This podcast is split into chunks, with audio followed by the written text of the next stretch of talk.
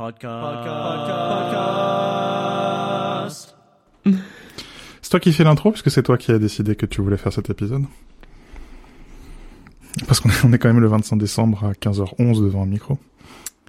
Et si ça, c'est pas l'amour du métier hein Un métier qui ne paye pas du tout. Putain.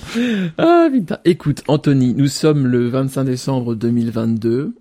Il fait actuellement environ 37 degrés dehors et euh, à l'ombre. Et euh, quel meilleur moment de, de l'année euh, que celui-ci pour prendre le temps de, de prendre un peu de recul et faire le top 3 de ce qu'on a vécu dans notre rubrique préférée qui s'intitule Lire, écouter, acheter, etc. J'aime bien que t'aies commencé par lire. Je commence par les trucs les plus faibles de mon côté. Je te propose qu'on commence par regarder. Et, et aussi je t'emmerde. Oui, alors écoute très bien, faisons ça, oui. Regardez. Du coup, je commence ou tu commences? Non, vas-y. Non, d'accord. Voilà. là. Eh bien, écoute, qu'est-ce que j'ai regardé euh, qui m'a marqué cette année Euh, Ce qui m'est venu en tête, c'est euh, le plus récent, c'est White Lotus, saison 1 et 2. En fait, à la base, je suis pas très. Quand je regarde des, des, des séries ou des films, j'aime bien les choses très légères ou alors un petit peu inspirantes ou juste euh, euh, euh, des documentaires, des trucs comme ça. Et je suis pas trop euh, truc euh, avec des intrigues. et, euh, et Adrien m'a un peu poussé à regarder, en fait, et euh, je, je regrette pas du tout parce que c'est euh, plus j'y réfléchis euh, à ces saisons 1 et 2 de White Lotus, plus je me dis qu'il y a quelque chose à retirer pour tout le monde un petit peu, que c'est vraiment bien écrit dans ce sens-là parce que justement c'est très riche et que euh, et j'aime beaucoup l'inspiration de l'écriture qui est très proche du théâtre à mon avis, des huis clos, des trucs comme ça et euh, et de la tragédie moderne euh, à la Anouilh, Beckett, euh, ce que tu veux. Euh, non, c'est, je trouve vraiment. euh, Enfin, puis c'est très, c'est très bien joué. Enfin, c'est c'est très beau. J'ai très peu de reproches à faire. Il y a beaucoup de cul dans la saison 2, mais voilà. Est-ce que tu fais une différence justement entre la saison 1 et la saison 2 Ah oui, radicalement, ouais. ouais. Pour moi, c'est presque deux séries différentes. Quasiment. Mhm. Euh, et les deux sont très différentes et euh, ont quand même des points, des points communs, évidemment, puisqu'il y a une formule qui reste la même. Mais euh, je, je pense que la saison 2 est très différente de la 1 et que c'est comme ça, c'est pour ça aussi que c'est réussi. En face de White Lotus, moi je vais mettre The French Dispatch Ouh. de Wes Anderson, qui est sorti fin 2021, mais que tout le monde a regardé en 2022. Euh, mais parce que c'est bien, c'est Wes Anderson. Et euh, c'est quoi, c'est quatre ou cinq films en un, un truc comme ça? Ouais, en gros, c'est ça. et euh, dont, dont euh, de longs passages en noir et blanc. Et donc t'as euh, un peu des... C'est un peu une lettre d'amour quelque part de Wes Anderson au cinéma, même si tu pourrais dire que tous les films de Wes Anderson sont une lettre d'amour de Wes Anderson au cinéma. Mais euh, là particulièrement, Hmm. euh, le casting est exemplaire comme d'habitude. Euh, et puis c'est Wes Anderson, il, il sait filmer qu'à- qu'avec trois angles. Euh, mais du coup, il s'est filmé. Il maîtrise son sujet, quoi. Et là, il y a un peu de, il y a aussi un peu de variété, notamment sur le plan de la typographie. Enfin, un film de Wes Anderson, c'était la caméra à 90 et euh, à 90 degrés et Futura, quoi. Hmm.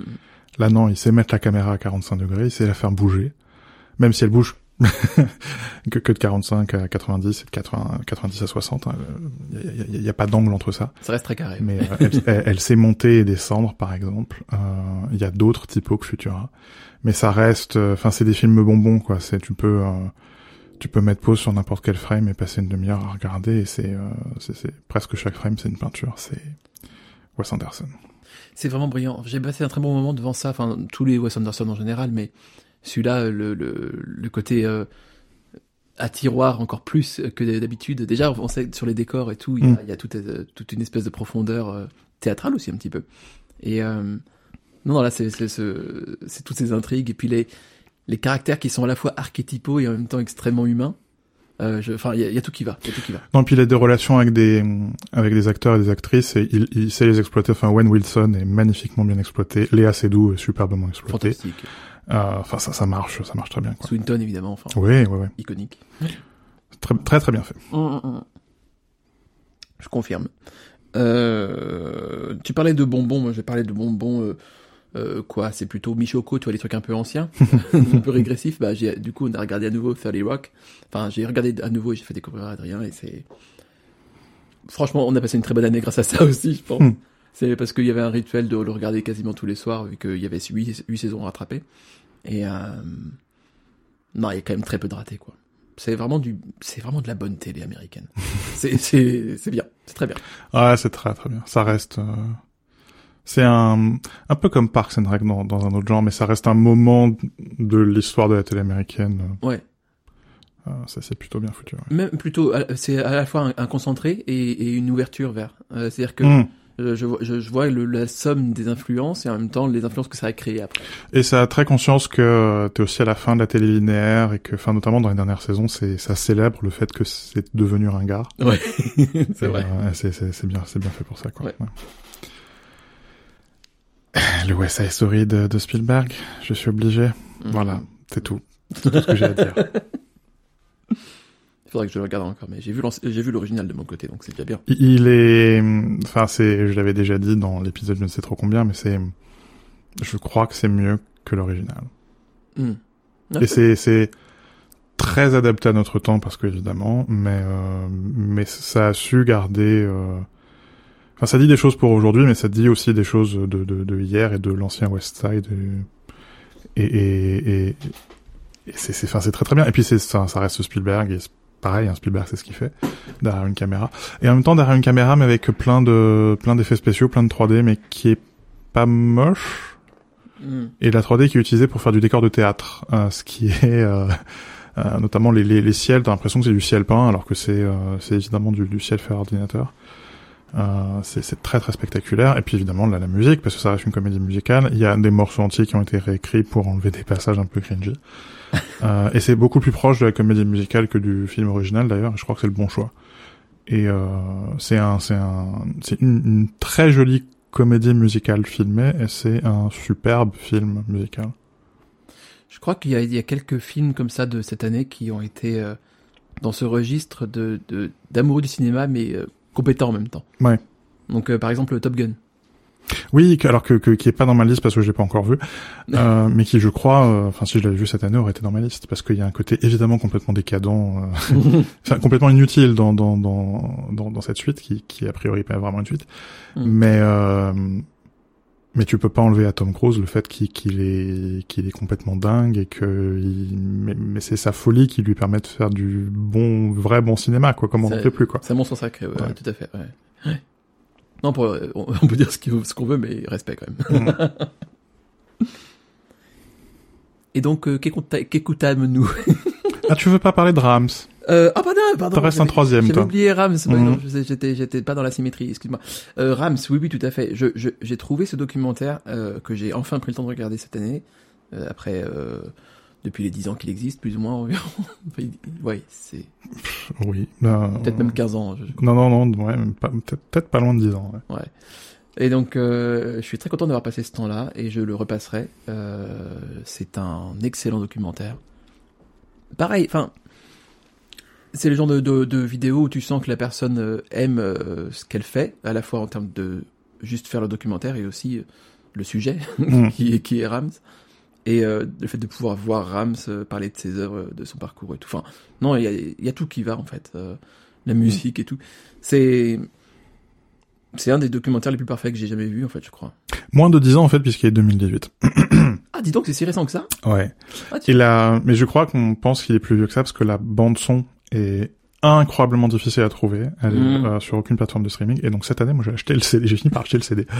euh, la, la bande son de, de Brian Eno, qui est très très bien. Très très bien, je confirme. Écoutez du coup. Eh bien oui. donc, qu'écoute, qu'est-ce nous cette année? Eh bien, euh, j'ai, j'ai, j'ai, j'allais faire à la suite. Allez. Euh, je me suis basé sur mon replay d'Apple Music, qui est pas ouf, mais qui est mieux que l'année dernière, Euh, qui n'est pas encore à la hauteur de Spotify. Euh, beaucoup écouté le dernier, enfin le, premier des derniers Royusop. Donc Royusop a fait une trilogie d'albums qui s'appelle Profound Mysteries, et le premier je l'ai usé à la corde, si c'est possible, sur des fichiers numériques. Donc euh, clairement un de mes highlights de cette année. Euh, écoutez-le. Ensuite, euh, Carly Rae Jepsen, The Alone in the Earth Time. Ouais, ouais. Le meilleur album de pop de cette année. Le deuxième meilleur album de pop de Le cette meilleur album de cette année. Ouais. Et je me suis rendu compte que j'ai beaucoup écouté euh, Metric euh, Formentera, euh, que j'avais euh, beaucoup écouté, à sa sortie, beaucoup moins écouté après, que je réécoute maintenant. C'est pas un album parfait, mais il y a deux trois singles qui me plaisent beaucoup. Et du coup, bah, je le note parce que voilà, faut être, faut être honnête quoi. T'avais dit qu'on faisait un top 3, comme j'ai fait qu'un top 2 pour les films, je me suis permis de faire un top 4 pour l'écouter. Ah bah bravo. Euh, sans surprise, je suis obligé de mettre un, un album de jazz, euh, le Redman Meldo McBride Blade de cette année, Mode Swing, qui, est- qui est vraiment très bien. Euh, on a eu la chance avec Cécile d'aller les voir en concert cette année, les quatre, alors que d'habitude on, on en voit trois ou quatre séparément. Euh, et c'est vraiment très bien. J'aurais pu mettre un, un nombre incalculable d'autres albums, ça a été une formidable année. On le redira jamais assez. On se, on, on critique beaucoup la technologie dans ce podcast. Oui. Mais on redira à quel, à quel point, jamais à quel, assez à quel point le streaming c'est bien. Euh, même si c'est terrible pour les artistes, euh, pour, pour les gens qui aiment écouter de la musique, c'est bien. Euh, parce que on peut, euh, on, on a accès, oui, en, en trois clics à des milliers ou des millions d'albums. Euh, et euh,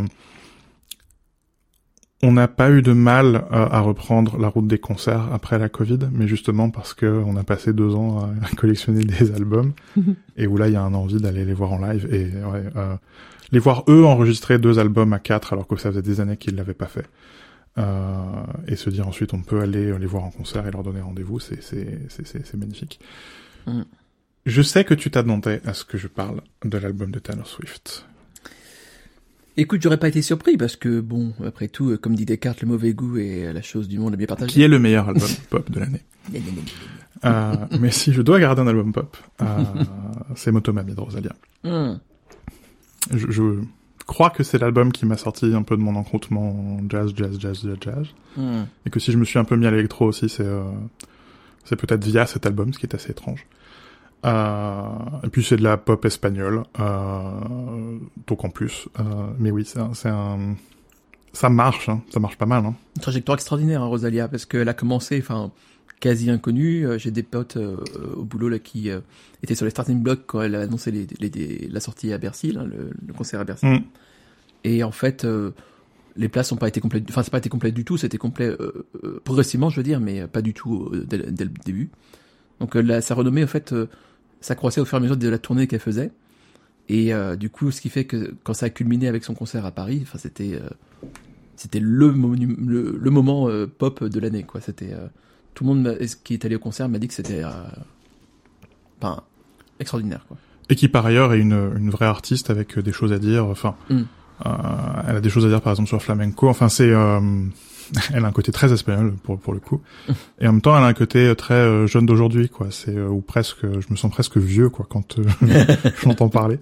Euh, mais c'est un c'est un, un super super album de vraie bonne pop euh, qui fait du bruit dans les oreilles, quoi. Enfin, ça c'est un album qui s'écoute fort, quoi. Mm. Euh, et puis avec un caisson de basse de préférence. euh, et puis euh, le un album euh, un peu jazzy, un peu bluesy qui est 12 Galaxies de Charlie Hunter et Bobby Previtt. C'est un album un peu bizarre. Enfin, c'est pas de la grande musique quoi parce que c'est un donc il y a euh, euh, Hunter euh, qui euh, qui est qui, est- qui a une guitare un peu bizarre qui est à la fois une guitare et une basse, un instrument un deux en un. Mm. Et en fait, c'est une espèce de backing track sur laquelle, enfin, tout l'album est une espèce de backing track. C'est des blues dans différentes clés par-dessus le, lesquelles tu peux jouer, le- lesquelles tu peux jouer. L'album peut s'écouter juste comme un album de, de backing track de blues, quoi, mais avec un peu de mélodie quand même, machin truc muche. Mais j'aime bien le concept de l'album. C'est aussi un package qu'on peut acheter sur leur site web avec toutes les pistes Logic. Euh, et euh, toutes les partoches et tout, et donc tu peux vraiment euh, te servir de cet album comme d'un point de départ pour enregistrer ton album de blues. C'est un album open, source. C'est ça. Ouais, ok. Euh, et je, je trouvais ça assez drôle. Et euh, je crois que euh, le projet complet doit coûter hum, quelque chose comme 75 euros, un truc comme ça. Donc c'est pas très cher finalement pour avoir deux musiciens de session euh, de classe internationale. Rien que pour toi. Ça, je trouvais ça sympa. C'est excellent. Et puis j'avais dit top 4 parce que je voulais mettre un podcast. Et euh, le podcast de John Gruber et euh, Ben Thompson, euh, qui... euh, ces gens-là pris séparément sont insupportables. Euh, John Gruber qui n'est pas capable de faire un podcast de moins de 4 heures et qui écrit en Verdana 6 points sur son blog, en, en gris clair sur gris foncé. Ça n'est pas possible en 2022. Non, non. Euh, et puis Ben Thompson, qui est un Américain du Midwest qui habite euh, à Taïwan euh, et qui a décidé de ne pas comprendre l'Europe euh, et qui est quelque part entre euh, le républicanisme et le libertarianisme. Ah oui, Enfin, totalement ta vibe, quoi. complètement ma vibe. Et qui, alors qui est un type euh, incroyablement intelligent. Il y a pas de souci, Stratechery, c'est, euh, je suis très heureux de payer mes 12 dollars par mois parce que c'est, euh, ça, ça aide à, à réfléchir plus vite et à réfléchir plus profond. Euh, mais mais il a il a il a il a un sou, enfin il, il, il- aime euh, le, le, le marché dérégulé et, et il a du mal avec euh, l'Europe et euh, et il a eu quelques erreurs assez confondantes d'analyse cette année, euh, notamment sur euh, Elon Musk et Twitter. Surprise. Mm. Euh, et, euh, et de manière générale sur la crypto, il a été un peu léger, je crois, ces dernières années, et il est en train de le payer, euh, notamment avec tout le bordel là qui est autour de, de FTX. Mais euh, mais tu les mets les deux ensemble et bizarrement ça marche. Et en plus, Dithering est un podcast qui dure un quart d'heure. Ah ouais, Euh, donc il y a un petit miracle qui se ouais. produit. Donc Mm. le temps d'aller au, au boulot, ça, ça s'écoute. C'est tous les deux fois par semaine, tous les trois jours. Hmm. Euh, et donc c'est soit dans l'abonnement à Stratechery qui vaut 12 balles, soit ça a son propre abonnement à 5 balles par mois.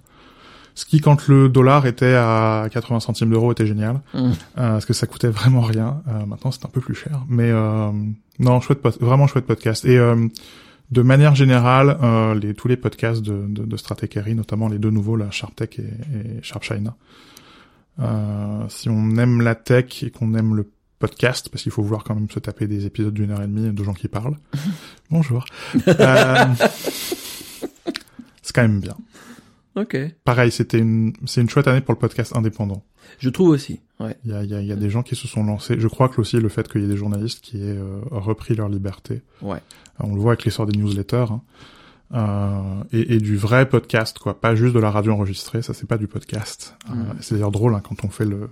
Quand Paul sort son top 10 du podcasting, euh, bah, en fait le top 10, euh, il y a un podcast indépendant dedans. Euh, donc il y a un podcast. donc c'est un top 1 du podcast. Euh, et non, là on a, euh, pour le coup, on a une petite boîte avec quatre ou cinq personnes et qui fait, euh, qui fait Mm. du podcast, et du vrai bon podcast, vraiment intelligent, quoi. Et pas, euh, pas compliqué, quoi. C'est deux mecs autour d'un micro qui parlent et c'est bien. Je trouve qu'en termes d'écoute, on s'en sort bien, post-Covid. C'est-à-dire que je, je crois vraiment que là, c'est, c'est peut-être le, le secteur euh, musical et podcast, euh, particulièrement, les deux secteurs qui ont peut-être le plus bénéficié, dans un sens, de la crise. Euh, en tout cas, qui, ressortent, en sortent le plus fort. Euh, dans le sens où beaucoup d'albums post-confinement sont vraiment euh, forts. Des nouveaux artistes émergents arrivent qui, qui, qui ont pu surfer avec ça. Enfin, et pour le podcast, comme tu dis, quoi, on a une richesse. Une, C'est à croire qu'avoir la maîtrise de son temps et ne pas être infantilisé par les managers, ça... hein, quoi? Comment ça? Non, oui, si, j'ai appuyé Oui. sur le bouton d'enregistrement, c'est bon. Il est en train de virer un artiste. Lire Bon alors moi du coup j'ai mis deux livres hein, parce que faut pas déconner non plus. Eh ben, du coup, j'en mettrai quatre. Ah bah voilà super c'est très bien on s'équilibre comme d'habitude. Alors du coup euh, bah euh, deux livres sur lesquels j'ai été euh, un dithyrambique et l'autre euh, très lent mais aussi dithyrambique c'était Clara et le soleil bien entendu de Ishiguro Kazuo Ishiguro. Kazuo Ishiguro. Euh, c'est vraiment un livre qui m'a marqué, euh, peut-être parce que c'est le premier roman que je lis depuis un certain temps, mais non, vraiment que c'est un, Ouais, mais c'est, c'est, c'est, c'est pas le pire roman pour reprendre. c'est un bon livre, c'est vraiment un bon livre. C'est, euh, il y a beaucoup de, ni- de niveaux de lecture, de compréhension, enfin, et c'est juste, c'est, c'est, c'est, c'est, c'est bien. J'ai- J'aime bien les trucs un peu subtils et non, c'est bien écrit, il faut le lire, faut le lire. Et euh, tu, tu sais, y a, je sais qu'une personne qui nous écoute, qui est une, euh, une pote de lycée, euh, n'en- n'entend pas grand-chose aux technologies parce que c'est une personne profondément normale. Euh, on la salue. Et on la salue. Et donc elle écoute ce podcast un peu euh, par, par- je sais- pas pourquoi elle s'impose ça d'ailleurs, à vrai dire. Et ce que j'aime beaucoup avec Clara et le Soleil, qu'elle a lu aussi, c'est qu'il y a un côté, euh, tu peux le lire venant de nous comme euh, Ouais. un livre qui a quelque chose à dire sur les technologies Mm. Ou tu peux le lire en venant d'un bac littéraire, euh, comme un roman écrit par un prix Nobel de littérature. Et plus, plus, ça, plus, plus j'y repense, plus je l'ai lu, je pense, d'un côté religieux de mon côté. Mais oui, mais complètement. Oui, évidemment. Qui, ouais. qui est évidemment un, point- un point de vue très important aussi là-dedans. ouais. Et je crois que le fait que euh, tant de personnes différentes puissent lire ce bouquin et s'y retrouver, Exactement. Mm. euh, ça, ça suffit à, à expliquer pourquoi c'est un, c'est un des tout meilleurs bouquins de l'année.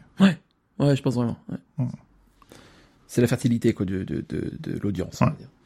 Et évidemment, le deuxième bouquin, euh, c'est le mastodonte qui sont les mémoires d'Adrien, que j'ai mis euh, combien d'épisodes à lire c'est devenu un, un, un, un, comment on appelle ça? Un running gag. Running gag, voilà, j'allais dire recurring euh, truc, mais c'était pas du Ça aurait marché aussi. Ça aurait marché. non, voilà, bon bah c'est très bien, c'est très dense. Prenez le temps de le lire. Vous en sortirez. Tu sais que j'ai refusé de finir de le lire pour pour te laisser le. Donc je, je finirai en 2023. Ah bah dis donc, j'avais oublié que tu t'étais arrêté en cours de route. Ouais, pour te laisser le champ. C'est c'est ta victoire cette année. Je veux pas, je te la laisse. grand seigneur, grand seigneur. Vas-y, que c'était ton top 4 quoi. Ce que les gens ne savent pas, mais vous allez le savoir parce que je vous chuchote à l'oreille, c'est que ce, ce, matin j'ai offert un Kindle Oasis à Arnaud. Oui. Du coup, j'ai été obligé de lire. c'est un traquenard, pas cadeau. Et dire qu'on voulait faire un podcast littéraire. Ce sera pour 2025. Écoute, cette année, j'ai eu beaucoup de mal à lire, notamment dans la deuxième période, dans la deuxième partie de l'année. Euh, j'ai eu du mal à me remettre du. De, de, de... J'ai écrit deux livres cette année. Mm. Euh, un un peu par accident, une tech plus verte, euh, qui était qui était fait pour être un dossier. Le dossier est devenu gros et ample et euh, enfin même d'un point de vue ambition, j'ai enfin repris la, la, route, j'ai enfin refait du reportage, j'ai enfin réinterviewé des gens qui qui sont pas juste des, des start-upers quoi. Mm. Même si si vous êtes des start-upers et que vous nous écoutez, je vous aime. Respect. Euh, mais c'était intéressant de me confronter à des masses. Enfin voilà, quand, quand, tu parles à des gens chez Orange ou chez Bouygues, c'est quand même pas tout à fait la même échelle et tout à fait les mêmes enjeux. Ils ont des choses à dire différentes et c'était bien quoi. Mm. Et, euh, et puis un qui est euh, le, le, la mise à jour annuelle du guide de macOS et qui voilà, ça fait 11 ans que j'écris sur macOS. Je, je commence à être un peu un peu fatigué euh, et je vois la fin de ce livre et, euh, j'ai eu vraiment beaucoup du mal du coup à me replonger dans l'écriture d'autres gens. N'empêche que ça a été une bonne année. Euh, J'avais commencé par l'infini dans un roseau de Irene Vallejo qui est un, un bouquin sur euh, l'invention du, enfin la, la, la fin du, du, du rouleau euh, papyrus et l'invention du codex, euh, que je vois qu'il a été d'ailleurs en fin d'année là traduit en anglais et qui sort euh, dans les pays anglo-saxons. Et c'est un, un, un vraiment chouette livre sur le sujet. Euh, alors évidemment, c'est c'est pas le premier livre que je lis sur l'histoire du livre et ce sera pas le dernier, mais c'est peut-être celui qui est le plus proche du roman. À tel point que parfois c'est difficile de faire la, la part des choses entre l'histoire et la fiction parce que tu y a des passages, tu te demandes si c'est de la fiction, tellement c'est bien écrit. Mm. Euh, et non, c'est un, un, bouquin d'histoire, et c'est un bouquin relativement bien documenté d'ailleurs. Euh, donc ça, c'était vraiment vraiment chouette. Euh, cette année est sorti, c'est vraiment une année marquée d'une pierre blanche, un livre sur Apple qui est potable. euh, After Steve de, de Trip Mickle, qui est un, un livre sur euh, Tim Cook et Johnny Ive et qui chronique notamment la, la, la, la, longue sortie de Johnny Ive et la longue dépression de Johnny Ive avant qu'il qu quitte enfin Apple et qui est un livre qui est relativement mesuré parce que je crois qu'il n'enlève rien euh, au succès de Tim Cook et euh, ou au contraire il montre bien euh, dans les AirPods et dans la redéfinition de l'Apple Watch le rôle qu'a joué Tim Cook et qu'a qu joué aussi Jeff Williams et notamment le, le l'insuccès de l'Apple Watch version Johnny Ive donc mmh. l'Apple Watch en or et tout ça et le succès interplanétaire de, de, de, de l'Apple Watch redéfini par ce cinglé qui se lève à 4 heures du matin pour aller faire du vélo euh, qui est Tim Cook. Psychopathe. et où euh, évidemment, je crois que pour pour un pour un fan absolu, euh, lire ce livre qui, euh, qui qui laisse quand même un goût amer à la fin, hein, où on sent quand même que c'est que qu'il y a qu'il y a à la fin un truc. Je, je crois que c'est assez insupportable et je crois qu'il y a une partie des critiques négatives, elles lisent plus du lecteur que du livre. Mm. Euh, mais je crois que c'est le premier livre que je lis depuis longtemps sur Apple qui est bien documenté, qui a, qui a, qui a eu accès à ses sources. Alors évidemment, jamais à Tim Cook et à Johnny Ive, mais qui a eu accès à, au, au moins au, à, à, des VP d'Apple. Donc bon. Euh, et par un journaliste, Rip Mickle, qui, euh, qui, qui fait le job par ailleurs 365 jours par an. Donc bon, oui, c'est pas Isaacson non plus, quoi. C'est voilà. et, et c'est suffisamment rare, je crois, pour pour être souligné. Je crois que c'est un livre à, à, lire pour les gens qui euh, qui prétendent aimer Apple. Oui, surtout sur, enfin, euh, pour une fois qu'on sort du fantasme, c'est assez euh, ouais. rare pour être souligné, quoi.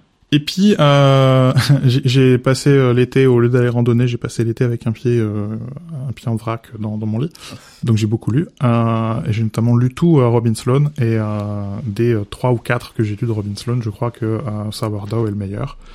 Euh, je, je, mettrai directement un lien dans la description de ce podcast vers euh, ma critique sur mon blog avec euh, ma recette de mon pain aux châtaignes. un, un, livre très, très amusant sur un levain sentient et, et qui est un livre qui parle du pain mais qui est en fait un livre qui parle d'internet. c'est logique. C'est logique.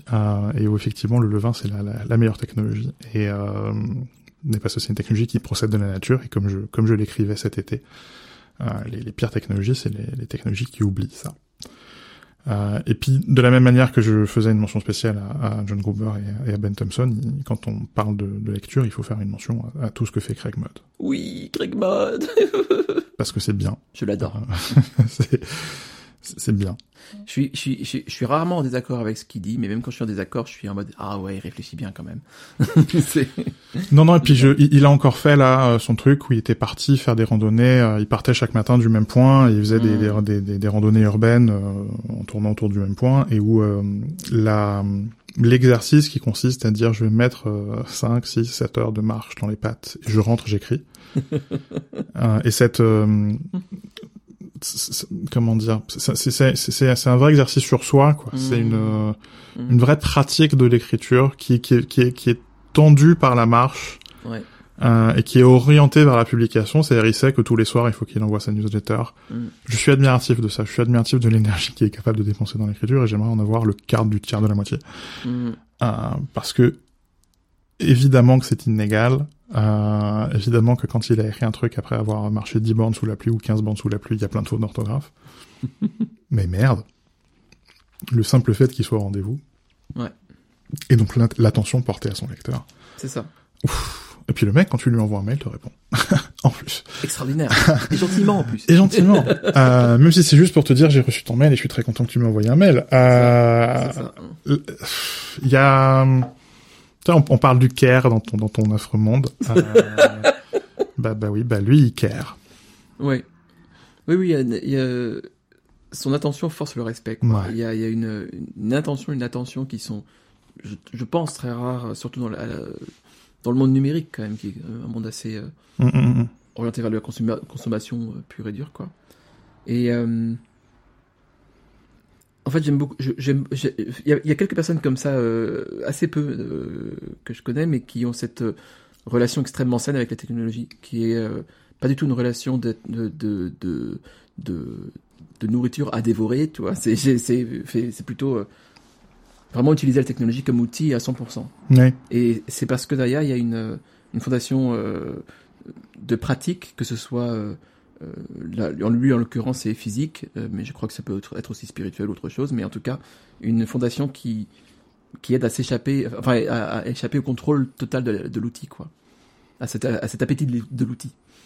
Il y a une vraie praxis pour employer un mot affreux. Voilà. Euh, mais mais euh, Sloan dans le même genre, hein, qui a aussi un qui a aussi un blog et, et une newsletter et où euh, ce rendez-vous ponctuel qui est donné au lecteur et où en ayant quelque chose à dire euh, et en, en disant Enfin, c'est drôle, il écrit des, il écrit des livres euh, en ayant une carrière dans la tech, puisqu'il a travaillé pour Twitter, et, et mais par ailleurs, c'est un producteur d'huile d'olive. Extraordinaire. et euh, ça, ça, ça, me, ça me fait réfléchir, quoi. Ça me donne envie d'aller, de, de, de, faire autre chose. Et, euh, mmh. et, et jusque là, je me disais, je, je pourrais pas aller faire autre chose parce que je saurais pas le faire aussi bien. Et en fait, je me rends compte que bah, bah si. Je crois qu'on a, on a très peur, mais, euh, mais qu'on peut le faire. oui, mais que ça se résout dans, dans l'attention et l'intention. Ouais, et, euh, ouais, et ces gens-là te, te prouvent chaque semaine que, que c'est oui. Et je suis assez persuadé aussi que ce qui nous bloque beaucoup, c'est l'ego. Qu'il y a une, il y a une humilité euh, très forte à pratiquer, mm. on va dire, faire l'acte pour l'acte lui-même, sans attendre d'être récompensé pour cet acte. Mm. D'avoir cette, cette immédiate révélation de tout de suite ça va mieux. Non, c'est, il faut pratiquer aveuglément pour qu'ensuite il y ait un peu de lumière qui arrive. Quoi. Et comme on a un ego très faible, acheter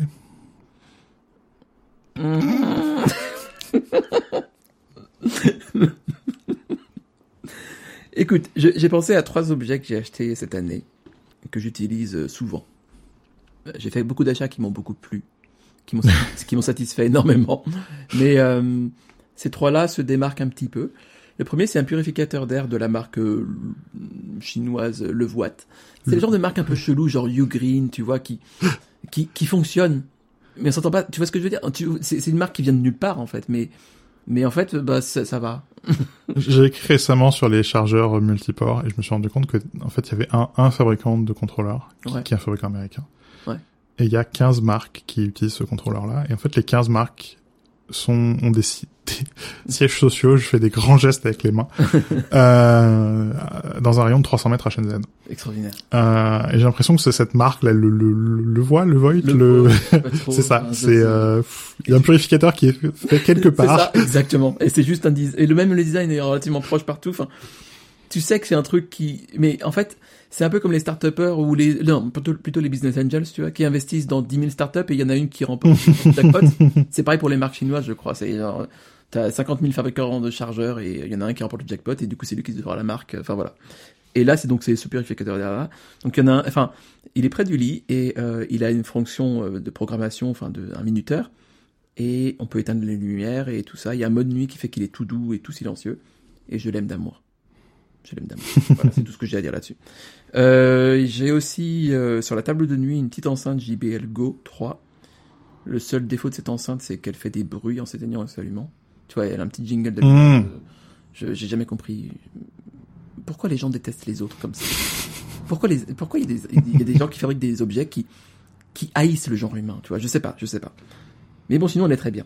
Je mets un peu de, un peu de musique lofi avant de m'endormir. Je la déteste, mais part ça, elle est très bien. C'est un, syndrome- un syndrome de Stockholm. Et, et évidemment, le, le troisième objet que j'ai acheté euh, à grand prix, euh, c'est euh, l'iPhone 14 Pro. Dis aux, dis aux gens la couleur que t'as choisie pour une fois, t'as fait le bon choix. Il fait violet intense. Ah, Ou Deep Purple en anglais. euh, et non, mais j'allais quand même pas prendre noir, tu vois, enfin, ou blanc. je sais pas, t'es, le mec un peu bizarre qui a acheté un iMac argent, donc. euh, Tu es désagréable, Anthony. Oui. Euh, et du coup, je suis très content d'avoir un Pro à nouveau parce que j'étais sur le 13 mini avant. Euh, et euh, en fait, j'avais le 12 Pro encore avant et ça me manquait de faire le zoom x2. Et Mmh, rien que pour ça, je suis content. mmh. Et il y a tout le reste, évidemment. Qui en plus, pour la première fois, est potable. Le Franchement, x2, pas le x3, le x2. Oui, non, le x3, j'utilise jamais. Le x2 sur le capteur principal, Mm. il, il est... C'est un vrai je- x2, quoi. oui. Mm. C'est la première fois que je teste un iPhone et que je rends l'iPhone en disant, ouais, quand même. J'aurais bien gardé celui-là. Le seul problème, c'est que c'est tellement protubérant, par contre. Genre, ça devient ridicule, là. Ça fait longtemps que je fais, je, mon, mon- je, je teste l'appareil photo en fait. Ouais. Euh, et donc j'avais fait euh, un téléphone, c'est fait pour prendre des photos, et puis ensuite un appareil photo, c'est fait pour téléphoner. Enfin, et, et en fait, je pourrais faire la blague chaque année, mais là cette année, oui, c'est vraiment un appareil photo qui téléphone, quoi. Ouais, c'est pas, ouais, c'est pas l'inverse. Et curieusement, un appareil photo qui s'en sort très mal au, au classement de Marcus Brownlee. Comme chaque année, en même temps. Oui, et je, je suis pas, mais je, je suis, oui, Mm. mais c'est, je suis d'accord. Là, c'est mérité, hein, bien sûr. Par ailleurs, c'est mérité. Ah, tout à fait. Tout à fait. Euh, je vais commencer par un achat que j'ai pas fait, euh, mais, mais que, que j'ai parce que on, on a euh, un tas d'électronique évidemment au bureau et euh, récupé- ap- après le départ d'un ancien collègue restait un iPad mini 6 au bureau et euh, que j'ai que j'ai volé. et j'ai été très réfractaire à l'iPad mini jusque là parce que j'aime beaucoup le format de l'iPad original qui était le format 10 pouces qui est Mm. Un peu plus grand que ma main, mais pas euh, pas beaucoup plus grand. Enfin, C'était pour moi, c'était un appareil à une main l'iPad. Et euh, et où l'iPad mini a tellement grandi quelque part, euh, maintenant qu'il fait 8 et quelques pouces, euh, alors que C'est plus un donc c'est c'est c'est plus un gros iPhone, c'est vraiment un petit iPad. Euh, et où c'est devenu vraiment l'iPad que j'utilise au petit déjeuner pour euh, voilà lire le courrier international, relever les mails, euh, descendre les flux, modérer les forums, regarder un peu les tickets de la nuit euh, Mm. et commencer à préparer ma journée, quoi. Euh, et où j'avais écrit cette année un- une, une toute petite série de papiers sur euh, la vie avec deux iPads. Et où donc euh, l'iPad mini c'est un peu mon iPad perso, l'iPad voilà, pour me détendre. Et puis l'iPad Pro c'est vraiment l'iPad pour pour bosser avec le clavier tout ça. Et où l'iPad l'iPad Pro pour le coup euh, ne, ne quitte jamais son, son clavier, son Smart Magic Keyboard Pro truc muche là. Euh, et, et où oui, euh, l'iPad mini 6 est peut-être aujourd'hui l'appareil que j'utilise le plus maintenant. Euh, et en plus c'est bien parce que du coup il m'a rien coûté. Euh, C'est pratique. c'est pratique. Par contre, ce qui m'a coûté de l'argent, euh, et beaucoup, euh, c'est euh, ma bibliothèque modulaire, la vie de ce 606. On parlait de Rams tout à l'heure, designé par Rams, Ouais. euh, qui, qui, qui occupe maintenant un mur entier de mon appart. Oh, mais quel euh, succès, que c'est tellement beau. tellement beau.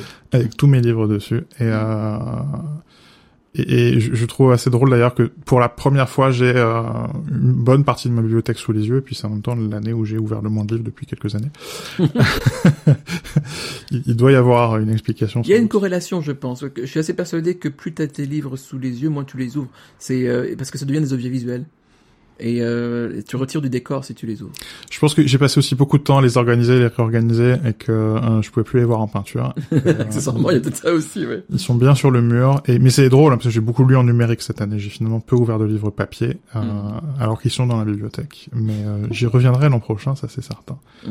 Et puis, euh, n'en déplaise euh, à Alexandre qui nous écoute, euh, c'est bel et bien moi qui est la meilleure bouilloire, euh, et pas lui. Euh, la Smart Kettle de Sage euh, que j'ai encore utilisée à l'instant et euh, c'est une bouilloire Ouais, désolé Alexandre. euh, avec des boutons euh, pour programmer la température euh, et un bouton pour pour faire cuire l'eau. Elle est parfaite. Euh, elle, elle est parfaite. Mm, mm, mm. Et, et c'est bête, hein, c'est quelque part c'est un gadget électronique, mais euh, mais genre qui marche. Tu, l'utilises tous les jours, donc je veux dire, c'est Oui. important. Et, et ça dit quelque chose des interfaces. On a beaucoup discuté des interfaces intangibles et des interfaces tangibles, et quelque part, euh, un, un fabricant moins précautionneux aurait dit euh, je fais des boutons qui cliquent pas, donc je fais du soft touch, je fais euh, je fais même un écran euh, pour choisir la température. Tout. Euh, et où là non, il y a euh, cinq températures préprogrammées, il y a donc six boutons. Mm. Euh, donc tu choisis ta température, tu appuies sur un bouton et c'est confirmé par une lumière, donc ça veut dire qu'il y a des diodes. Mhm. Donc il y a, ça, ça augmente le prix. Hein, c'est euh, euh, puis il y a un bouton séparé pour euh, et tout est clairement légendé. Enfin il y a hum, une attention dans la simplicité et où quelque part évidemment qu'il y a un circuit électrique et que euh, c'est un peu compliqué. Que enfin je l'ai ouverte donc j'ai bien vu qu'il y avait un microprocesseur à l'intérieur. euh, mais voilà un fabricant moins précautionneux aurait fait un truc plus ouvertement électronique. Mm. Euh, et où là, quelque part, il y a une recherche d'une certaine simplicité, une recherche d'une certaine convivialité, pour reprendre le, le mot d'Illich. Et c'est bien. Et on parlait d'attention, et voilà, quand je fais mon... quand je fais monter le matin, C'est pla- un plaisir de ne pas avoir des objets qui se mettent en travers de ton chemin. c'est ça, je me bats pas contre la machine. Mm. Tu te bats contre toi, par contre, si j'ai bien compris. Sans vouloir faire le sujet principal, parce que c'est pas un vrai épisode de, de podcast, mais je pensais que ce serait bien aussi de, de, de parler de choses qu'on a faites par ailleurs. Oui. Euh, et donc cette année, outre euh, me battre contre toi pour que tu appuies sur le bouton enregistrer avant qu'on commence un enregistrement, C'est arrivé qu'une fois cette année. Euh, une fois de trop. Mais... Je me suis décidé à refaire mon blog euh, et où je, je crois que j'en avais discuté dans un épisode précédent, mais c'est aussi pour moi une manière de me, me poser des questions sur ce que je fais Mm. euh, parce que je sens bien que j'arrive à la fin d'un cycle à la fois, euh, enfin dans, dans, dans, dans la vie, dans, dans le boulot, dans tout. C'est l'ère du verso. Euh, mais, mais parce qu'en fait, je me suis rendu compte il y a quelques années que euh, donc l'an prochain, j'arriverai à 50% de mon espérance de vie à la naissance. Donc j'ai, littéralement, je finis la première moitié de ma vie, je rentre dans la deuxième. Et euh, je voudrais être à peu près sûr que je suis d'accord avec mes valeurs. Euh, et que je et, et- mais, mais en même temps je me suis rendu compte que je suis pas forcément certain de savoir quelles sont mes valeurs c'est un peu flou euh, C'est pas évident. hein. non Je, tu, sais, je, je, je, je vais dire quelque chose parce que j'ai envie de parler. Hum Euh, le... c'est un podcast tu peux Ah, c'est... oh, ça- Mais le monde est bien fait. Hum Le monde est bien fait. Non, le monde est assez mal fait. Non, le monde est... Enfin bon, peu importe. Le, le truc, c'est que je, je crois vraiment que c'est difficile de savoir ça, en plus, encore plus... euh, comment dire Je vais dire aujourd'hui. Je vais, je vais, je vais, on- je vais aller, je vais aller full réac. Vas-y, vas-y, vas-y. On lâche la brique. Non, mais en fait, le truc, c'est que je crois quand même qu'on on, est, on est baigné par le doute en- euh, permanent, quoi. Surtout nous dans la tech, et surtout toi en tant que journaliste. Parce que tu dois toujours remettre en cause ce que tu lis, Hum. tu entends. Tu dois toujours faire ce, travail d'exégèse, limite. Ah, on est des blasés permanents et du coup c'est difficile de pas l'être. Comment tu veux pas être cynique Comment tu Ouais. veux pas être... enfin, C'est Ouais. extrêmement difficile. Je crois que c'est même surhumain à ce niveau-là. Et donc forcément, c'est c'est c'est hyper compliqué de savoir après euh, de pas être de pas succomber à un certain relativisme, quoi. Et, et, et je pense et je pense que c'est enfin je je, je, je suis vraiment dépressif hein. c'est marqué quelque part dans un dossier médical.